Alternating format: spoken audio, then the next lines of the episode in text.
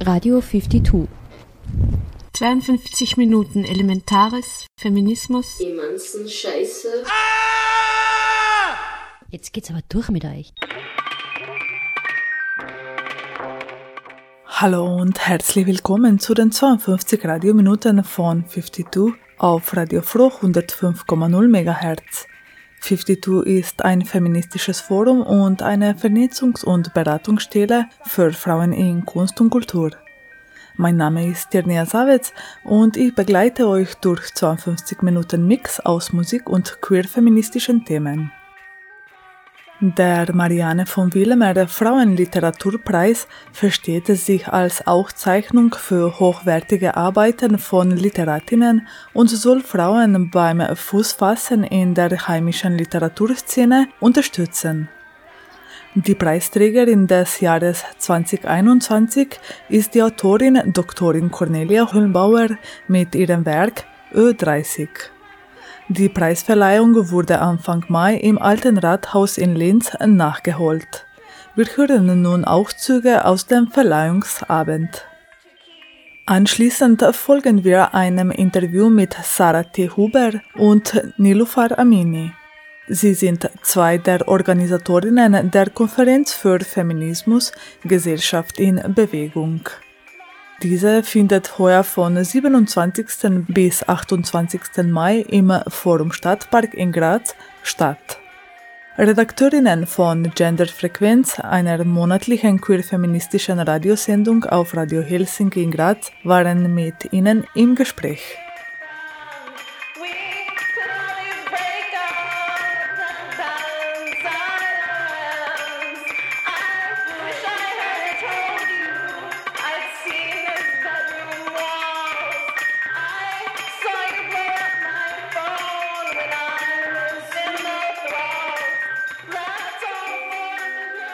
Nicht gerüttelt, nicht geschürt.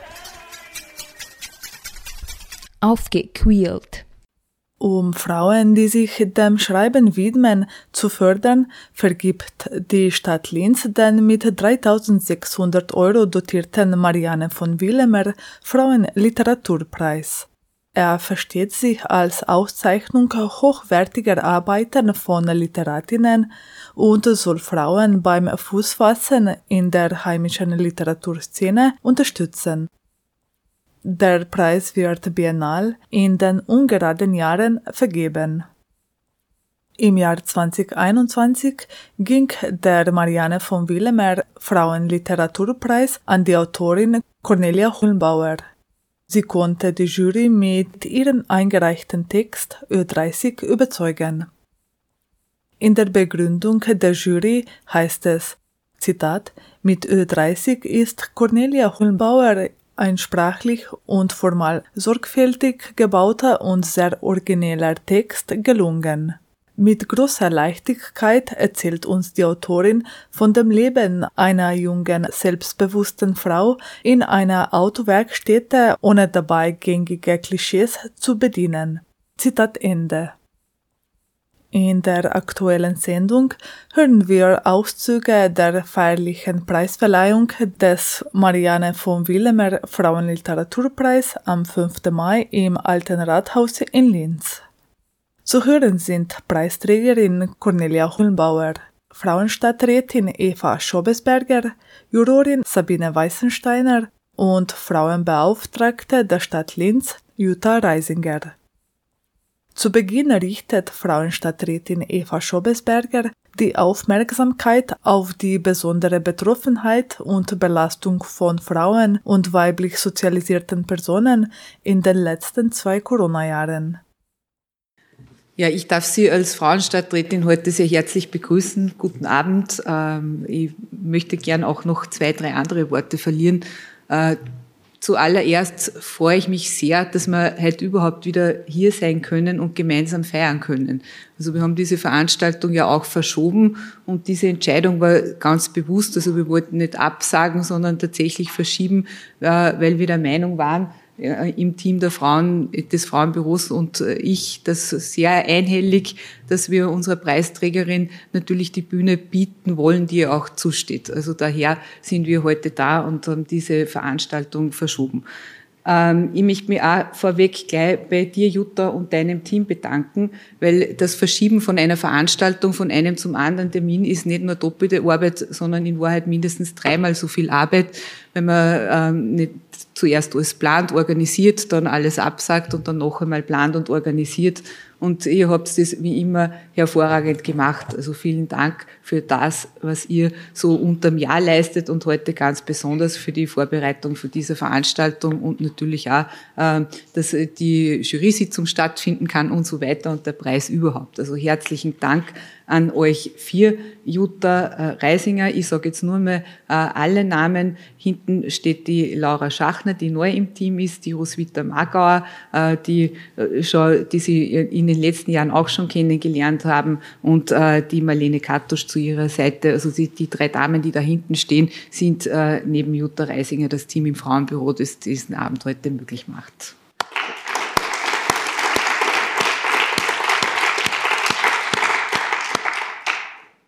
Diese beiden Jahre, in denen jetzt kaum Veranstaltungen stattfinden haben können, waren natürlich für uns alle fordernde Jahre, aber ganz besonders fordernd waren diese Jahre für äh, die Branchen wie eben den Kunst- und Kulturbereich. Also daher bin ich auch wirklich froh, dass wir heute da sein können. Ganz besonders fordernd war das aber auch für Frauen. Also die, diese beiden Jahre haben äh, zu Tage gebracht, dass äh, wir klassische Rollenverteilungen kippen, sobald es eine Krise gibt. Oder zweite These, ich bin mir nicht ganz sicher, was es ist, ob es jetzt sichtbar geworden ist, verstärkt, dass Frauen äh, wieder für äh, die, die Homeschooling zuständig sind, für den Haushalt zuständig sind und so weiter und da bis zu vier, fünffach Belastungen in Kauf nehmen. Also das wissen wir, dass das in diesen beiden Corona-Jahren massiv der Fall war. Also These eins: es ist durch Corona und diese spezielle Situation entstanden. These zwei: es war eh vorher auch schon so, weil wir uns in einer Phase des Backlashs befinden und es ist einfach nur verstärkt zutage getreten. Also bis hin, dass wir äh, massive Gewaltdelikte zu verzeichnen haben und äh, wenn ich richtig äh, mitgezählt habe, auch heuer bereits den neunten Femizid, also die neunte Frau, die ermordet wurde äh, von ihrem Partner, Ex-Partner oder einem anderen Mann in der Familie. Also das sind katastrophale Dinge, die jetzt einfach sichtbar sind. Also wie gesagt, es sind diese zwei Thesen im Raum. Ich bin mir nicht sicher, welche der beiden Thesen richtig ist. Vielleicht können wir das im Anschluss auch noch diskutieren. Fakt ist aber, dass Frauen besonders getroffen waren jetzt in den letzten beiden Jahren und dass es besonders äh, für Frauen schwer war. Also diese massive Schieflage, die wir haben zwischen den Geschlechtern, die hat sich jetzt noch einmal verstärkt äh, abgezeichnet. Also Frauen sind dort, äh, wo es um Sorgearbeit geht und außerhalb der Klatschphase ist die natürlich meistens auch nur schlecht bezahlt und schlecht bewertet und ungedankt. Frauen sind überall dort, wo es um Macht und Geld geht. Und genau das ist jetzt unsere Aufgabe, da dagegen anzukämpfen und gegenzusteuern. Ja, wie gesagt, ich freue mich daher besonders, dass wir heute diesen Frauenliteraturpreis äh, verleihen können und noch dazu an eine so hervorragende Künstlerin und äh, für ein Werk, das genau da ansetzt, nämlich Rollenbilder aufbricht und tradierte, also gegen tradierte Rollenbilder auch äh, anschreibt. Also die Protagonistin in diesem Werk ist eine selbstbewusste junge Frau, ähm, die äh, in einer ähm, Autowerkstatt lebt, aber ich will das jetzt gar nicht zu sehr spoilern. Ähm, ich glaube, dass, dass es nicht besser am Punkt sein könnte und bedanke mich sehr herzlich bei der Jury äh, für die Auswahl dieser Preisträgerin und dass wir heute äh, Ihnen den Preis übergeben können. Die Jury, äh, Jutta Reisinger hat es schon genannt, Sabine Weißenstein, ich bin nur mehr stellvertretend bei allen für alle bei dir bedanken. Du wirst die Laudatio dann halten.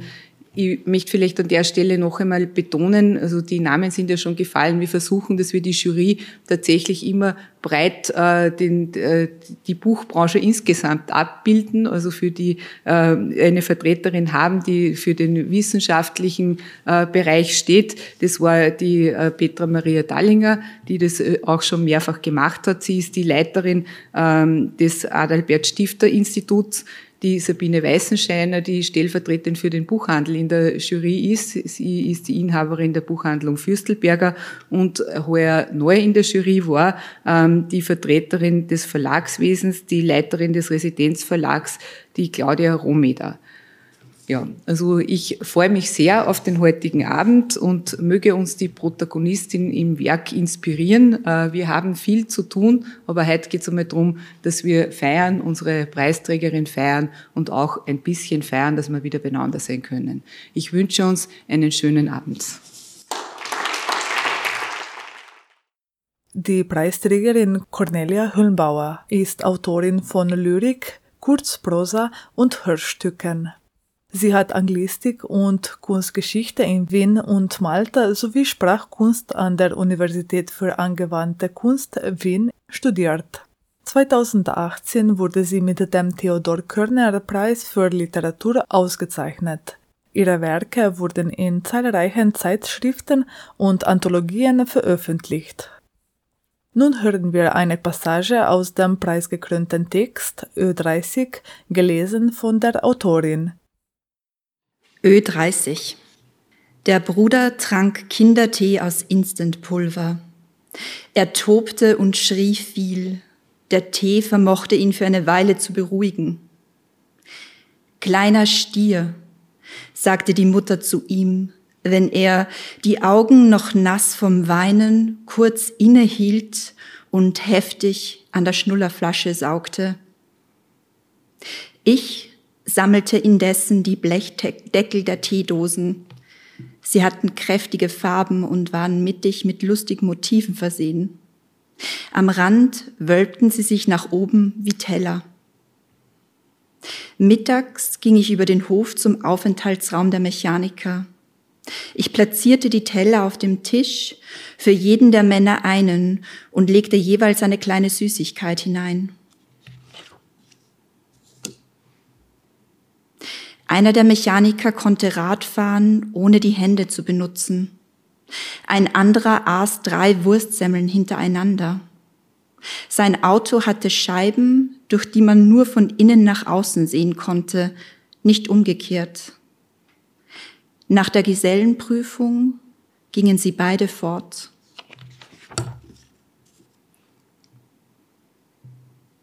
Der Vater baute mir einen Drachen. Er bespannte einen Holzrahmen mit dickem Papier und besprühte es mit roten und blauen Punkten. An einem windigen Tag fuhren wir mit dem Auto zur großen Wiese. Der Vater lief und brachte den Drachen in die Luft. Dann durfte ich ihn halten. Ich hielt ihn. Er war schön. Dann ließ ich los. Sei's wie es sei, Stirbt Kur, bleibt's heil, sagte der Vater und zitierte den ältesten Mechaniker. Die richtigen Bauernregeln kannte aber die Mutter. Früh lernte ich, dass man Keilriemen nicht durch Damenstrumpfhosen ersetzen konnte, wie man es in Filmen sah, und dass man Riemen ohne Haar schrieb, obwohl es auf den Arbeitsberichten der Mechaniker mit Haar stand. Einmal sollten wir im Sachunterricht ein Auto mit offenem Verdeck benennen. Ich sagte den Namen des Modells, das vor unserem Haus zum Verkauf stand. Es war nicht die richtige Antwort. Mein erstes Wort, Auto. Mein erster Satz zur Hitze des Heizkörpers. Eine Wahrheit. In der Schrift der Mutter stand es in einem Heft. Im Aufenthaltsraum der Mechaniker gab es ein breites metallenes Waschbecken. Sie wuschen sich die schwarzen Hände mit gelbem Waschsand, den sie aus weißen Plastikeimern entnahmen, und rissen rosa Putzpapier von großen Rollen, um sie abzutrocknen. Nach dem Waschen waren die Hände rot.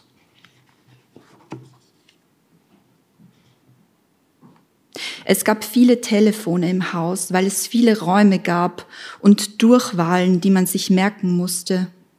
Es gab auch eine Zahlenkombination, durch die man alle Apparate gleichzeitig zum Klingeln bringen konnte. Es klingelte dann in der Werkstatt, im Geschäft, in den Büros, im Wohnzimmer der Großeltern und im Flur der Eltern. Wenn man abhob, war es meistens die Mutter, die jemand anderen suchte. In den frühen Jahren gab es eine Tankstelle vorm Haus. Sie wurde morgens vor der Werkstatt geöffnet. Am 1. April rief die Mutter den Vater übers Haustelefon an und sagte, komm schnell, jemand will tanken.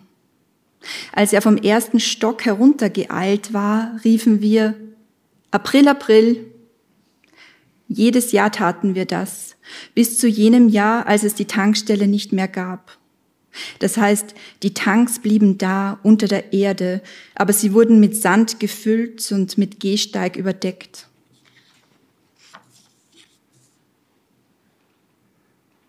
Immer wieder fragte ich Mutter und Vater nach ihrem Kennenlernen und immer wieder lachten sie dann und erzählten. Alle haben mich aufgefordert, sagte die Mutter stets, nur er hat geraucht und geraucht. Er noch mit dem Moped, sie mit dem Mercedes des Vaters, fünf Kilometer und kein Telefon. Ein früher Ausflug, er kauft ihr Vanilleeis, drei Kugeln, sie mag kein Vanilleeis. Er sagt, dann schmeiß es weg. Ich war die Tochter eines Mechanikers. Ich war die Tochter eines Autoverkäufers. Ich war die Tochter eines Werkstättenbesitzers. Ich war die Tochter eines Sohnes eines Werkstättenbegründers. Ich war die Tochter einer Frau eines Chefs. Frau Chef, sagten die Mechaniker zu ihr.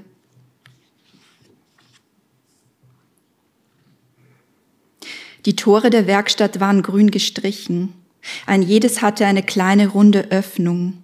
Manchmal steckte einer der Mechaniker von innen einen Schlauch bis nach draußen in den Hof und trat im stehenden Auto das Gaspedal durch. Spinne am Morgen, Kummer und Sorgen. Spinne am Abend, Glück und Gaben. Spinne am Mittag, Glück am dritten Tag.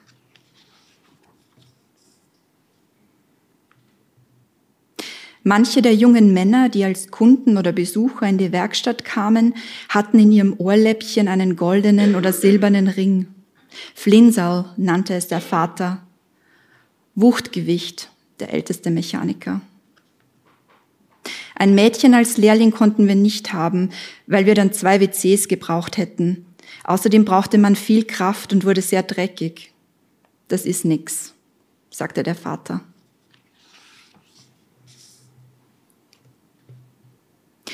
Legen alle Kinder im Büro ihren Finger in die Klammermaschine und drücken zu? Wenn die Erinnerung nicht hält, mehrmals?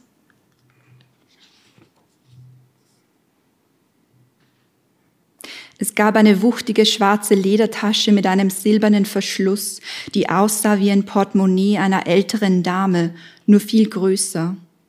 Sie wurde Tankstelltasche genannt, auch nachdem es die Tankstelle nicht mehr gab. Abends wurden alle Geldscheine und Papiere aus der Kasse und alle Autoschlüssel und alle Schlüssel zu den Türen und Toren in die Tankstelltasche gepackt. Über Nacht und an den Wochenenden lagerte sie auf dem Teppichboden im Schlafzimmer der Eltern. Oft waren wir bereits im Begriff, das Haus zu verlassen. Da sagte die Mutter, geh, hol den Schlüssel zur Garage aus der Tankstelltasche. Und ich rannte und kramte und fand ihn neben den Geldscheinen und Papieren zwischen den anderen Schlüsseln, von denen keiner beschriftet war, jeder aber eine Eigenheit hatte oder einen Anhänger. Die Tasche roch indessen nach Öl und Männerjacken.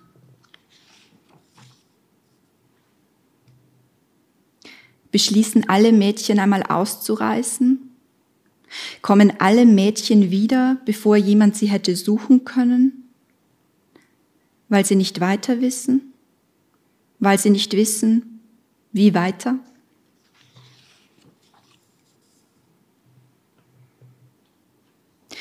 Hinter die weißen Seiten eines Poesiealbums musste man einen Zeilenspiegel legen.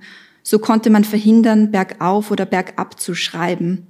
Bergauf war ein gutes Zeichen, bergab ein schlechtes. Man durfte sich jedenfalls nicht verschreiben. Die Mutter passte mit auf. Im äußersten Notfall konnte man falsch geschriebene Wörter mit den glitzernden Stickern überkleben, die die Mutter hoch oben im Küchenschrank aufbewahrte. Ich brauchte die Wörter nur aus dem Buch Die schönsten Sprüche fürs Poesiealbum abschreiben. Es waren meist nur vier Zeilen, aber die Hand tat danach ein bisschen weh.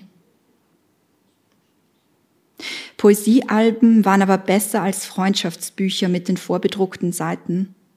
Als eines der ersten Dinge wurde man nach dem Gewicht gefragt.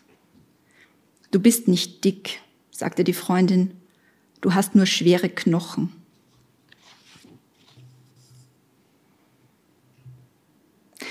Brust raus, Bauch rein, sagte die Mutter, als wir nebeneinander her durchs Dorf gingen.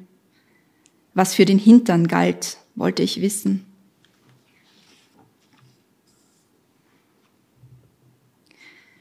Tu deine Schenkel zusammen, sagte die Mutter, so können nur Männer sitzen.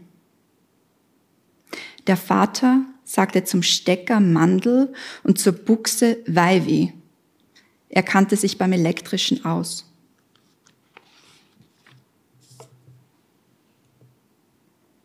Fallen alle Töchter die Treppe ihres Elternhauses hinunter, wenn sie zu schnell laufen, früher oder später?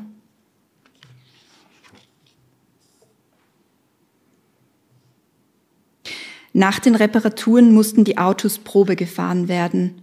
Männer und Autos verschwanden. Wohin sie fuhren, ob es bestimmte Routen gab, ob sie immer die gleichen nahmen oder wechselten je nach Fall, dazu stellte ich keine Fragen. Manchmal kam einer fluchend zurück. Der Wagen hatte nicht standgehalten. Mit 16 bekam ich ein Moped jener Marke, die im Geschäft verkauft wurde. Beim ersten Ausprobieren verwechselte ich Gas und Bremse und knallte mit dem Vorderrad gegen die Stoßstange eines in der Wiese geparkten Gebrauchtwagens. Der Vater stand daneben und lachte.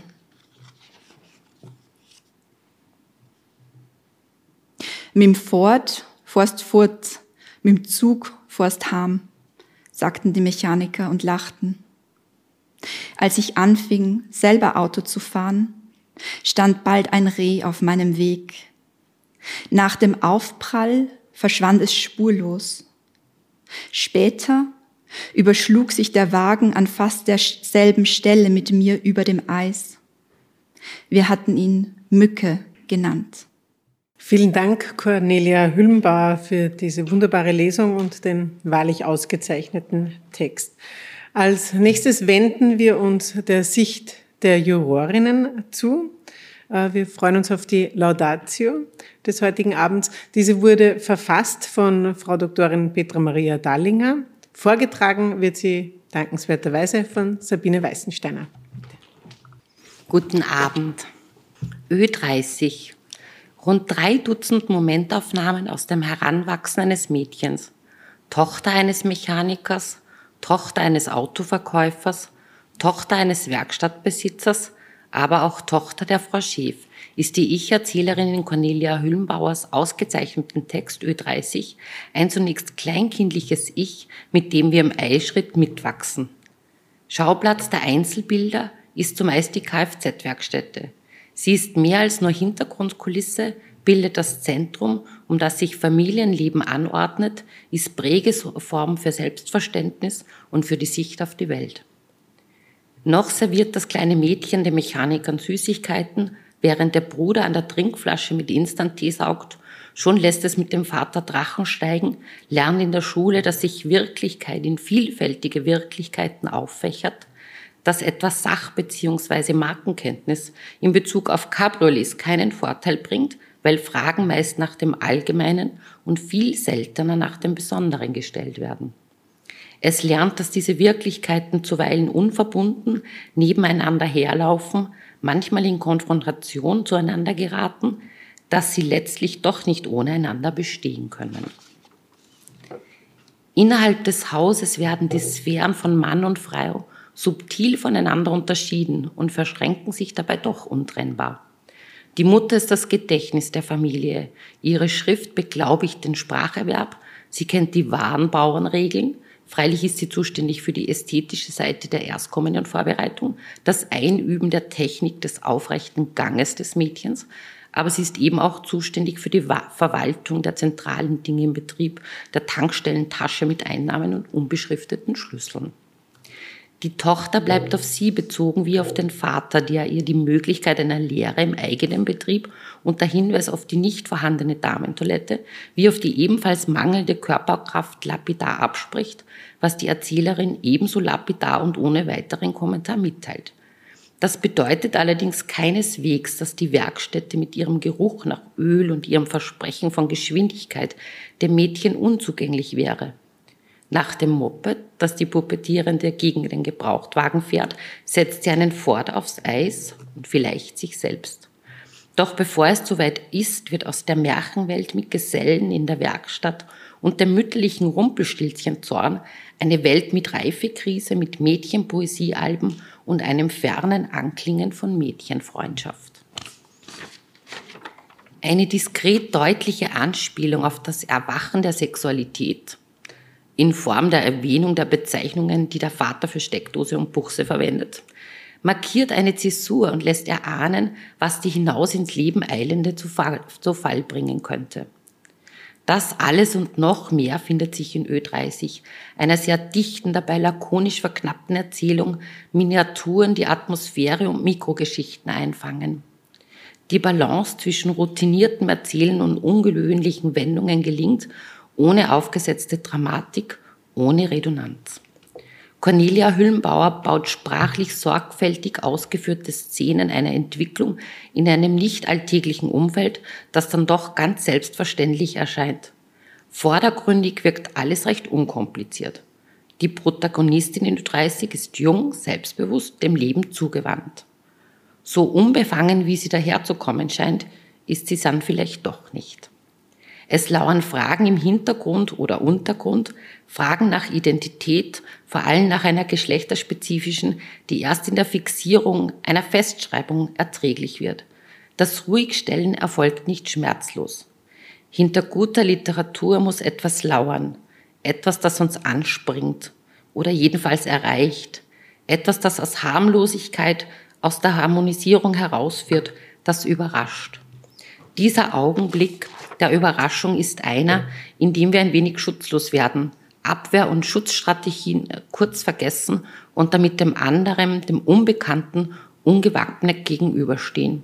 Es ist gut, wenn solches passiert. Ganz herzliche Gratulation der Marianne von Wilhelmer Preisträgerin Cornelia Bauer. Zum Abschluss hören wir noch ein Interview mit der Preisträgerin anlässlich der Marianne von Wilhelmer Frauenliteraturpreisverleihung. Das Interview wurde von Jutta Reisinger, der Frauenbeauftragten der Stadt Linz, geführt. Ja, eingangs auf jeden Fall nochmal herzliche Gratulation, Glückwunsch.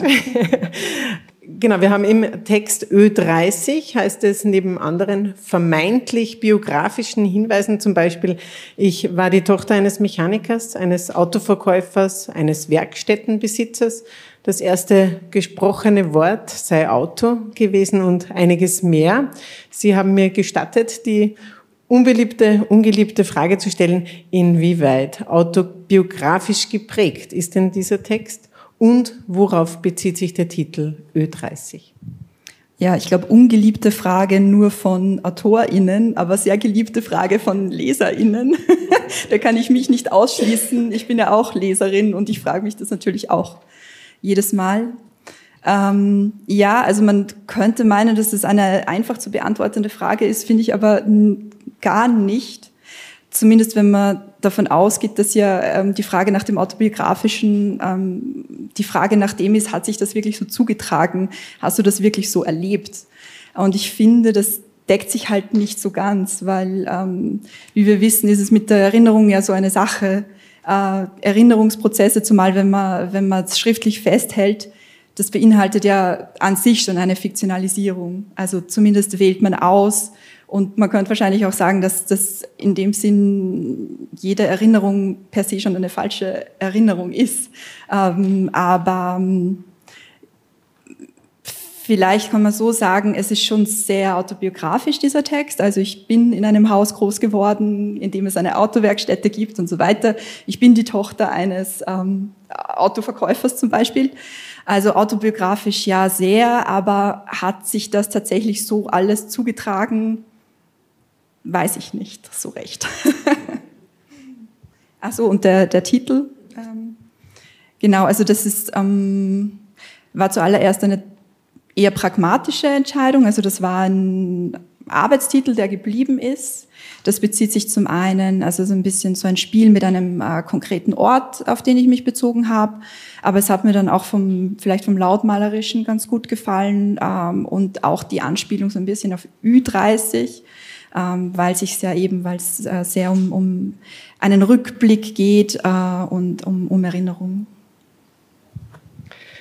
Vielen Dank. Äh, um ein weiteres Zitat aus dem Text aufzugreifen, Sie schreiben unter anderem, ich war die Tochter eines Werkstättenbesitzers, ich war die Tochter eines Sohnes eines Werkstättenbegründers, ich war die Tochter einer Frau eines Chefs. Frau Chef, sagten die Mechaniker zu ihr. Inwieweit ist Ihr Schreiben feministisch? Auch keine so einfach zu beantwortende Frage. Also Kurz könnte man vielleicht sagen, also ich begreife mich als Feministin und ich schreibe, also natürlich sind alle meine Texte mit einer feministischen Haltung geschrieben. Ähm, inwiefern man das den Texten dann wirklich anmerkt, weiß ich nicht. Ähm, zumal, also es gibt ja auch unterschiedliche Zugänge, feministisch zu arbeiten. Es gibt das sehr aktivistische Arbeiten und es gibt eine Art von Sichtbarmachung und wo es dann vielleicht äh, quasi dem mündigen Leser, der mündigen Leserin überlassen ist, äh, das dann für sich zu interpretieren. Also die, die Missstände sind dann quasi da, aber man überlegt sich selber, was man davon hält.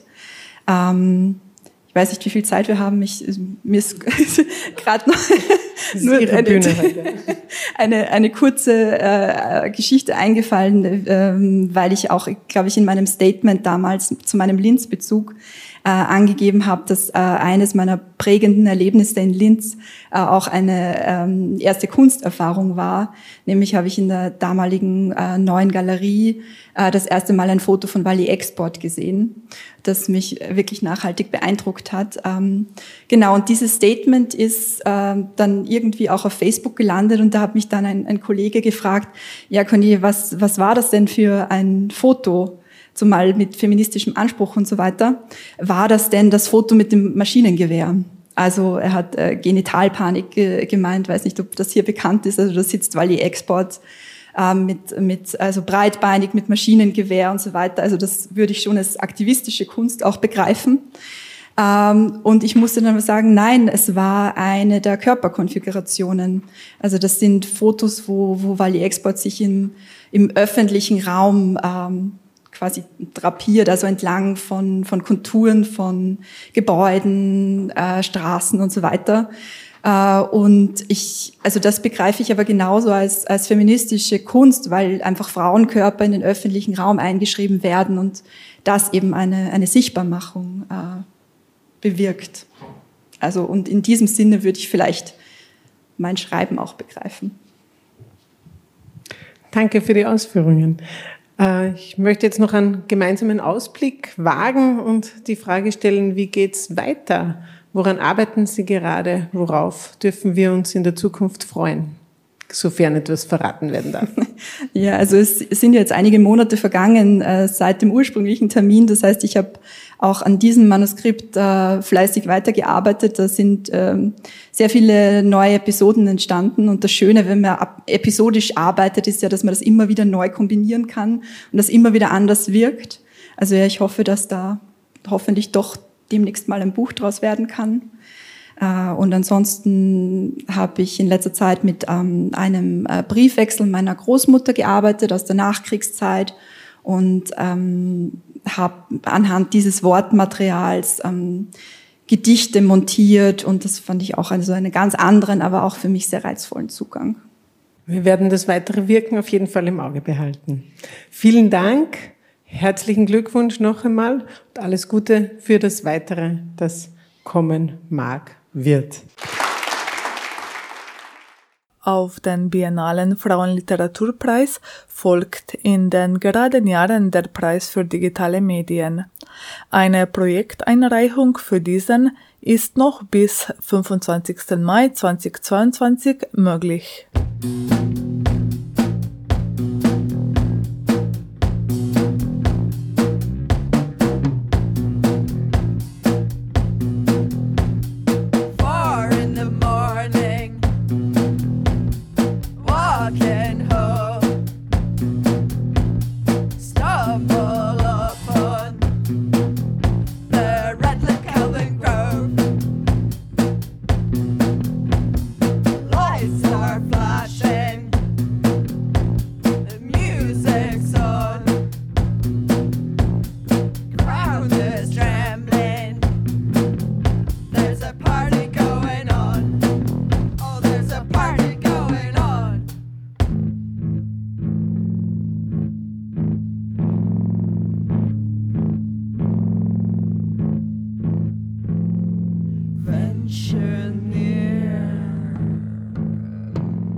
Gerüttelt, nicht geschürt.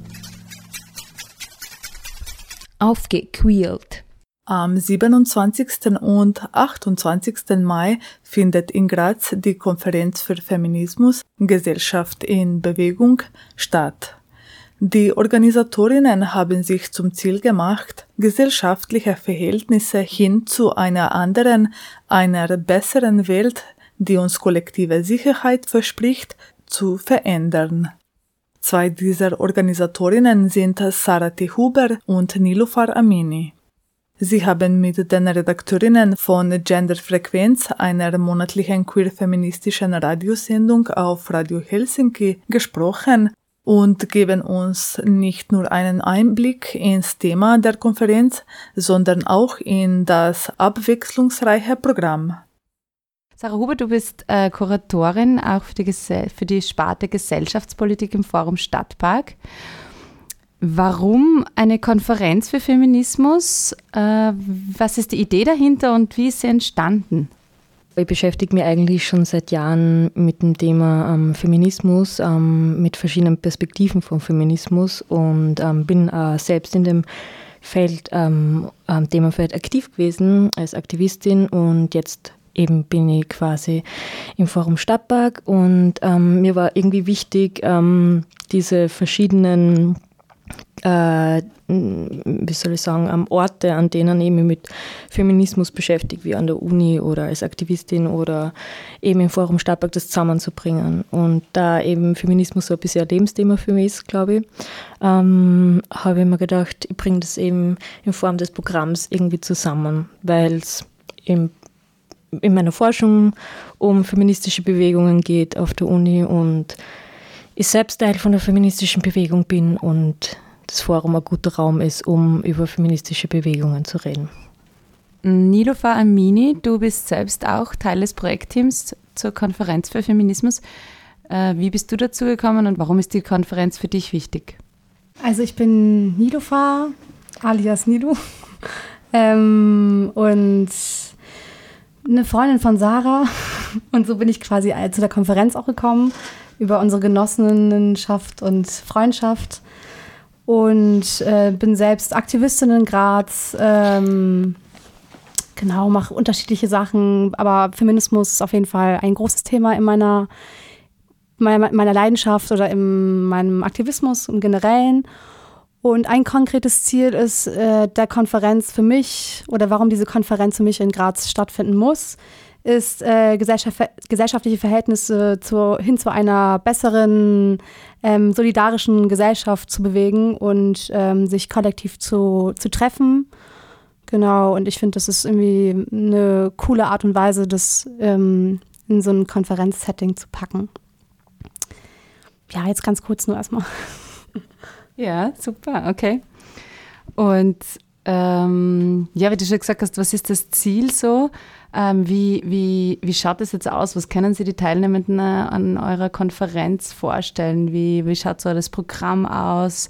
Und ja, wie ist das so aufgebaut und wie ist auch, was mir persönlich interessieren wird, wie ist die Auswahl überhaupt dieser Programmpunkte entstanden? Weil ihr sagt, okay, wir wollen zu einer befreiteren Gesellschaft, einer solidarischen Gesellschaft. Wie, ja, wie geht man das an?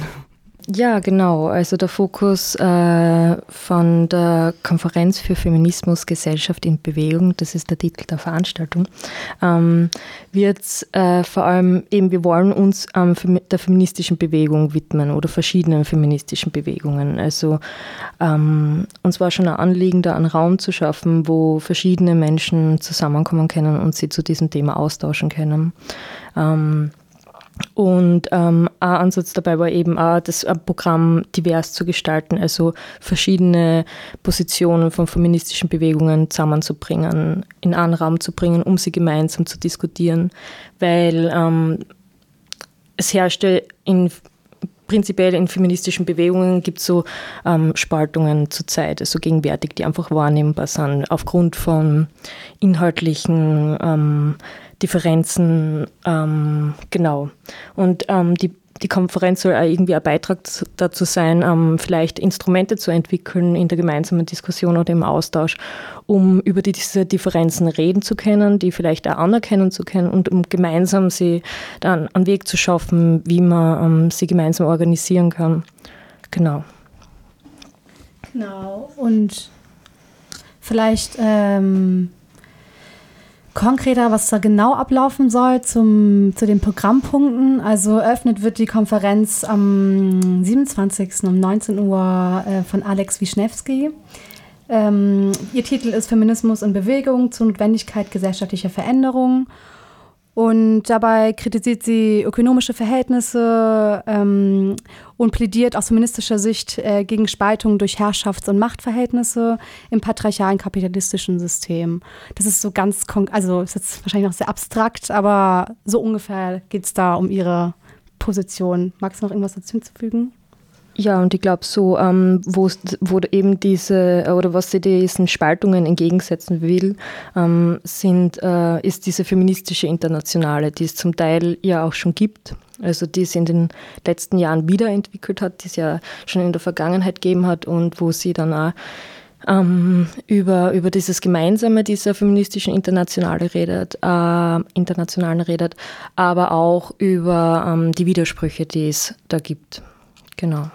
Ja, und am 28.05. um 11 Uhr geht es dann weiter mit ähm, Isabel Laurie, die wir online ähm, dazuschalten werden. Und ähm, Isabel Laurie wird über die Kraft der Multitude reden, also über diesen Begriff. Ähm, da geht es ganz prinzipiell darum, dass ähm, die liberale Demokratie, so wie wir sie gegenwärtig vorfinden, ähm, an ihre Grenzen kommt, dass sie gegen diese Ansprüche, die mit dieser Grundidee von Demokratie ähm, mit herkommen, von ähm, Rechte, Gleichheit und so weiter, dass sie denen eigentlich hinterherhinkt, vor allem in dem Sinne, da da eigentlich in der Gesellschaft eine ziemlich breite und große Diversität vorherrscht, der sie eben nicht nachkommt, weil die Vertreterinnen ähm, eben genau eher aus einer einheitlichen Menschengruppe kommen, die eher privilegiert ist, die ähm, vor allem im westlichen Raum jetzt. Ähm, genau. Und ähm, mit dem Begriff der Multitude geht es eben, ähm, das ist ein Begriff, um eben diese Vielfalt ähm, zu fassen. Und ähm, genau, und Isabel Laurie wird da dann mehr darüber erzählen, wie der Begriff brauchbar ist, um eben Organisationsweisen zu entwickeln, die sie an Sorge, Verbundenheit, Verantwortung gegenseitig Verantwortung, Kollektivität und so ähm, orientieren, entgegen von diesen individualistisch autonomen Lebenskonzepten, die in unserer Gesellschaft vorherrschen. Genau, und nach einer Mittagspause mit Essen und Entspannung hoffentlich, ein bisschen Musik auf die Ohren, gibt es dann äh, mit gesammelten Kräften hoffentlich dann unseren dritten Input an dem Tag um 14 Uhr äh, von der, also einer tatsächlichen Bewegungsebene auch, von der Ni Una Menos Bewegung in Wien. Mit dem Titel Ein kollektiver Schrei gegen Gewalt an Flinterpersonen. Wenn der Begriff Flinter noch nicht allen bekannt ist, das äh, bedeutet Frauen, Lesben, Inter, Non-Binary, Trans- und Agenda-Personen. Genau.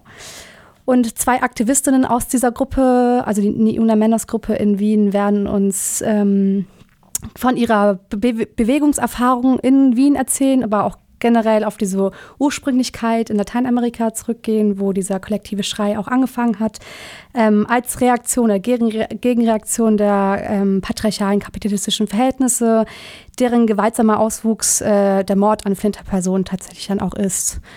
Ähm, genau, so darum geht es konkret. Genau, also es gibt äh, tatsächlich noch einen Punkt, äh, noch zwei sogar. Also es gibt äh, dann um 17 Uhr ähm, wird dann äh, die tolle Mar Daria Majewski mit dem Thema In der Differenz liegt die Gemeinsamkeit zur Notwendigkeit gemeinsamer Organisationen äh, referieren.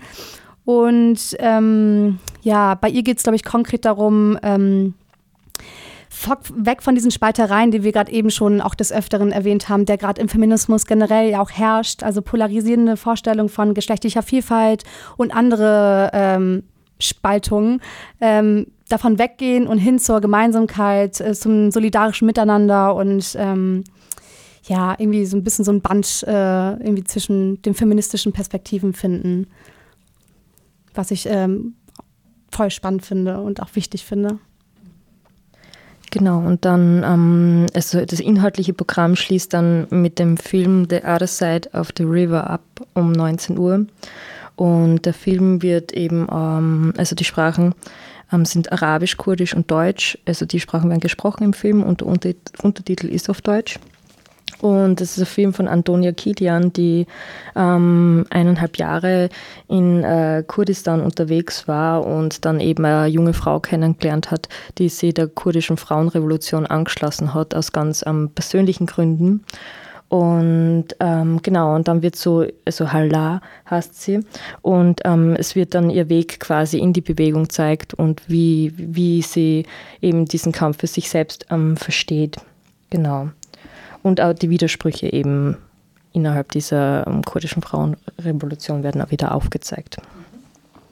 Und ab 21.30 Uhr ähm, gibt es dann eben die ähm, zwei feministische DJ-Set von Lilly vom Grills ähm, Kulturverein und äh, Julia Caballera vom I'm in Love Wave Kollektiv. Mit dem Titel If I Can't Dance, It's Not My Revolution von Emma Goldman. Das ist ja ein sehr vielfältiges Programm. da kann man ja ganz verschiedene Inputs holen. Ähm, wenn ich da euch jetzt euch als Projektteam oder Teil des Projektteams äh, befragen darf, gibt es einen Punkt, wo ihr sagt, euch persönlich, darauf freut ihr euch besonders oder das sticht für euch persönlich so raus oder ist was Neues? Also ich freue mich am meisten, glaube ich, auf das gemeinsame Kennenlernen, auf die kollektive Erfahrung, indem wir uns einfach ähm, begegnen, diskutieren, äh, lachen, streiten, tanzen, also alles, was ähm, so passiert in dem Raum. Und ähm, ich würde mir nur wünschen, dass es, äh, dass es zugänglich ist für die Leute, also dass der Raum das schafft, dass wir, dass äh, sich Menschen trauen, äh, was zu sagen, weil das äh, ja nicht immer, glaube ich, üblich ist in so, in so einem Setting. Aber genau, das ist sowas, was ich mir wünsche und worauf ich mich freue. Ja, also ich freue mich neben dem Programm eh auch auf das ähm, gemeinsame Dortsein, ähm, aufs gemeinsame Essen. Es wird nämlich Essen für alle geben. genau, und ähm, ja, über den Austausch und auch ähm, um eben nicht nur es soll nicht nur darum gehen, ähm, theoretische Diskussionen zu führen, sondern auch darum gehen, wie wollen wir gemeinsam mit, ähm, miteinander tun und wie wollen wir uns gemeinsam organisieren. Also das ist die Frage, die uns ähm, durch die Konferenz einfach begleiten wird und ich freue ich freu mich einfach schon auf die verschiedenen Antworten, die da kommen werden. Ja, das ist spannend, was du, Nilo, gesagt hast vorher mit der Zugänglichkeit. Ähm, auf das wollte ich jetzt irgendwie nochmal so eingehen, so was, was, was wünscht sie euch von der Konferenz? So, das zielt ein bisschen so auf das ab, also was ihr euch vorstellt. Und anfangs haben wir auch kurz gehört, okay, wie kann man sich Gesellschaft vorstellen? Was gibt es da für unterschiedliche Perspektiven vielleicht auch und Ideen dazu? Aber eben jetzt eher als Projektteam so, wie, wie habt ihr euch beschäftigt mit so Zugänglichkeit? Wie, wie kann sowas ja, wie, wie, wie kann sowas entstehen oder wie kann man, wie könnt ihr als Projektteam das bereitstellen, dass die Konferenz so ein Raum werden kann? Ja, das ist irgendwie so ein für mich ähm, in dem Prozess auch schwieriges Thema, also die Zugänglichkeit zu schaffen, weil, ähm, weil das Forum ist ja schon auch ein ähm, Raum für sich, also schon auch ein akademischer Raum. Und ähm, mir war es aber ein großes Anliegen, darüber nachzudenken, äußerliche Faktoren wie zum Beispiel, ähm, wie ist die Raumkonstellation während des, ähm, also wegen der, während der Konferenz, der Vorträge, wie sitzen wir, wie beziehen wir uns aufeinander. Und da haben wir uns überlegt, ob wir vielleicht so eine andere Raumaufteilung machen, aber es ist noch alles im Prozess, ähm, wie wir es dann konkretisieren. Ähm, ich glaube auch sowas wie Musik, was währenddessen laufen wird, äh, lockert die Stimmung auch ein bisschen auf. Ähm, es gibt dann draußen Musik und es gibt drinnen Musik, auch während ähm, zwischen den Pausen. Ja, und pff, ja, ist für mich in, nach wie vor eine schwierige Frage, die ähm, zu lösen ist. Ja, und teilweise haben wir es ähm, ja auch schon versucht, ähm, die Frage zu lösen oder diese Zugänglichkeit einfach zu schaffen durch ähm, die Vielfalt im Programm, weil ähm, also es, gibt, es gibt eben theoretische Vorträge, aber ähm, äh, die Personen, die die Vorträge halten, sind selbst Aktivistinnen. Also sie kommen eher aus diesem praktischen Bereich und vor allem Niona Menus ähm, Austria ist ganz konkret ähm, Personen, die einfach feministischen Aktivismus ausüben und in ihr Leben integrieren. Und ähm, ja, genau, auch zum Beispiel mit dem Film, weil das einfach ein anderes Format ist, ähm, um sie Inhalte anzueignen. Und das ist eigentlich auch ein ganz ungezwungenes Format, weil man sie einfach hinsetzen kann und ähm, das anschauen kann und vor allem das gemeinsame Tanzen dann zum Abschluss, auch wenn wir tanzen vielleicht auch ein bisschen als einen feministischen Akt, um seinen Körper ähm, anzueignen, ähm, sehen kann. Ähm, genau, und das soll eben auch, also die Leute können einfach nur zum Tanzen kommen, das wird, das wird auch schon reichen.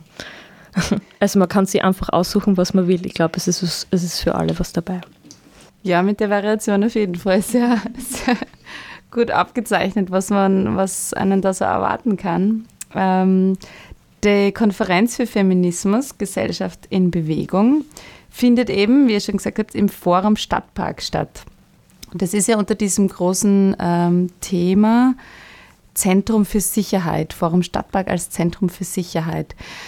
Jetzt muss ich dann noch nachfragen, was für die Leute, die vielleicht jetzt auch nicht so den Graz-Bezug haben oder davon vielleicht noch nicht so viel gehört haben, was hat es mit dem Titel auf sich und was hat das jetzt auch wieder mit der Konferenz zu tun? Wie ist da die Verbindung?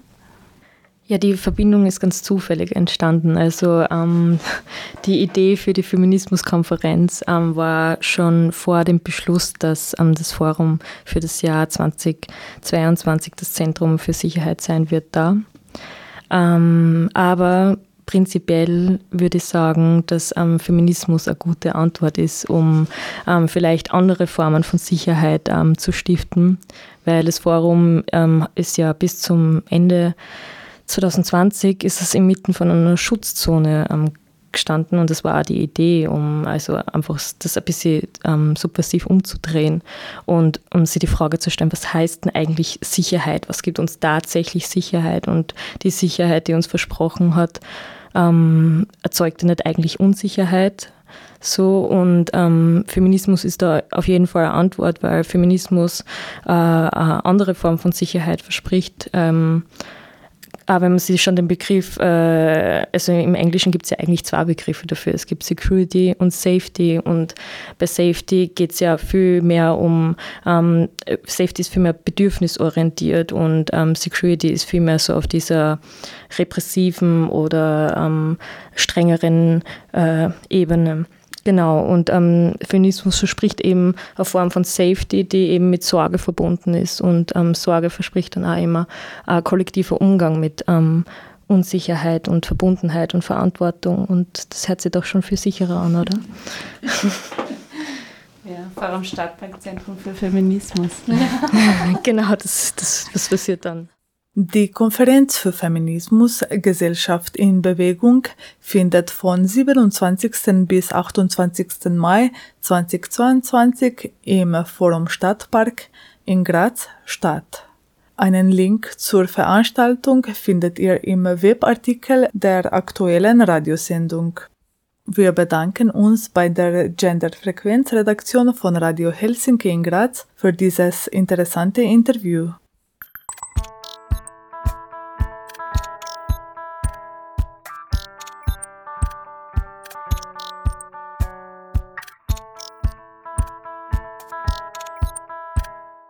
Den heutigen 52 Radiominuten waren Auszüge aus dem Marianne von Willemer Frauenliteraturpreisverleihung zu hören.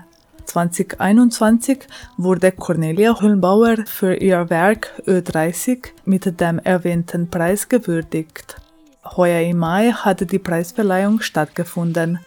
Neben der Lesung der Preisträgerin waren auch Beiträge von Frauenstadträtin Eva Schobesberger, Jurorin Sabine Weißensteiner und der Frauenbeauftragten der Stadt Linz, Jutta Reisinger, zu hören.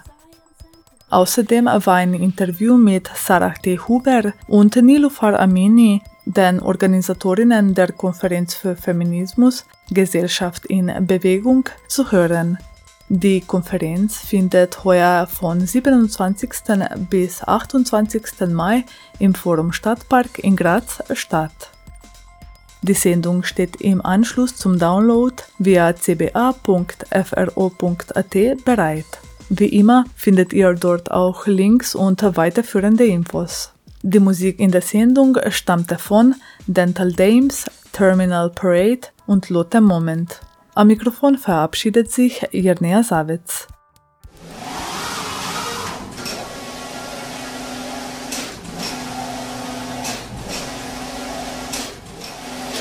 Die Arbeit von Künstlerinnen und Kulturarbeiterinnen findet weder die entsprechende Beachtung noch die adäquate monetäre Abgeltung.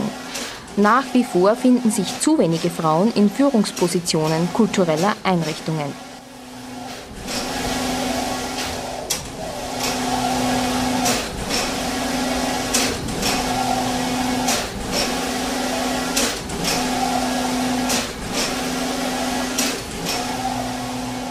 Ziel der Kulturpolitik muss die Herstellung von reeller Gleichstellung in allen Bereichen und Symmetrie auf allen Ebenen des künstlerischen und kulturellen Lebens sein.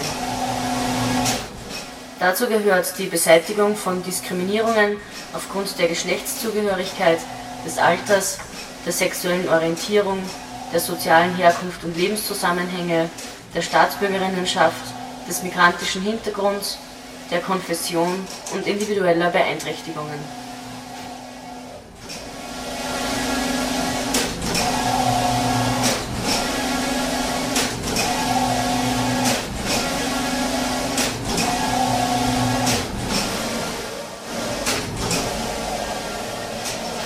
Bedarf der Frauenförderung, der Unterstützung frauenspezifischer Aktivitäten und der Etablierung von Gender Mainstreaming im Kunst- und Kulturbereich.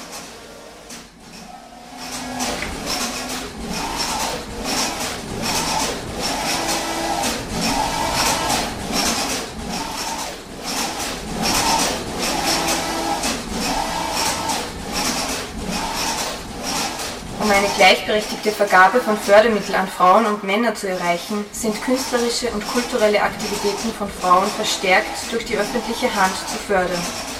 Die Vergabe von öffentlichen Förderungen an Künstlerinnen und Organisationen ist an Genderkriterien zu binden.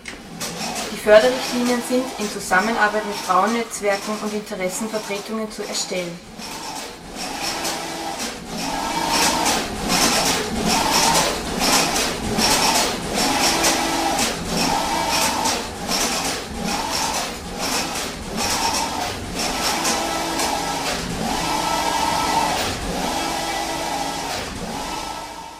Alle Gremien, Jurys und Beiräte sind geschlechterparitätisch zu besetzen. Fach- und Genderkompetenzen sind Qualifikationserfordernis. Ziel ist, Preise, Stipendien und Fördermittel gendergerecht zu vergeben. Das umfasst sowohl die inhaltliche als auch die personelle Dimension.